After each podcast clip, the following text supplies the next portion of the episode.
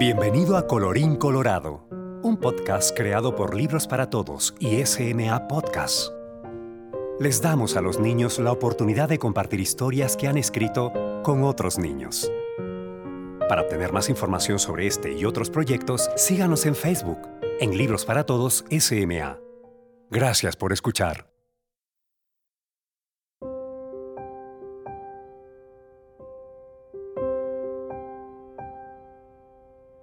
¿Dónde están mis tenis? Daniel Aguilar. Juan era muy distraído y siempre perdía muchas cosas. Juan estaba en el baño cuando escuchó. Hijo, ¿dónde está mi cepillo? No sé, mamá. ¿No lo habrás perdido? Creo que sí. Y de repente... No, mamá, la chancla no. Juan se metió en graves problemas.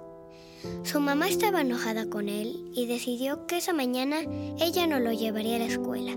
Tendría que irse en camión. Ya en la escuela, el pobre de Juan se volvió a meter en problemas. José, ¿me prestas tu color azul?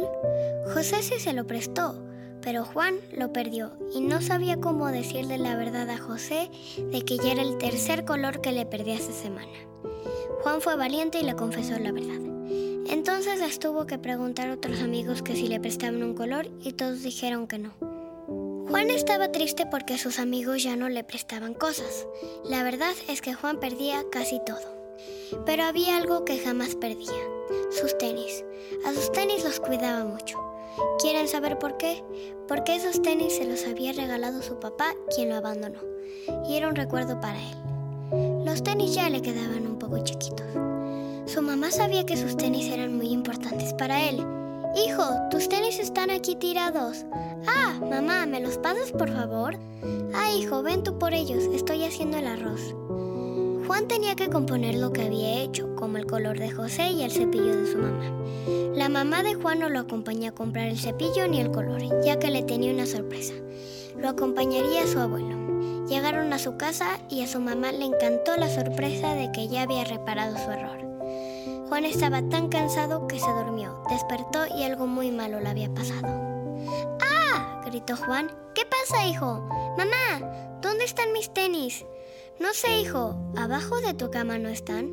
No están en mi cuarto y los dejé aquí. Ay, pues no sé, hijo. Juan estaba triste y enojado al mismo tiempo porque había perdido sus tenis. Los buscó y buscó y no estaban. No quería ni siquiera jugar con sus amigos. Ya llegando la cena de Navidad, no quería comer el pavo ni el postre, no comía lo que le servían. Los demás se sentían incómodos con Juan triste en la mesa. El abuelo se levantó de su silla y le dijo algo a su nieto. Juan, me encontré tus tenis, se los había comido el perro. Lo siento mucho. Pensé en comprar unos iguales para que te sientas mejor. Y le di una caja con unos tenis nuevos. Pero esos tenis me los regaló mi papá y no hay otros que los reemplacen, interrumpió Juan. Mi querido Juan, tu papá al abandonarte empezó con una nueva vida.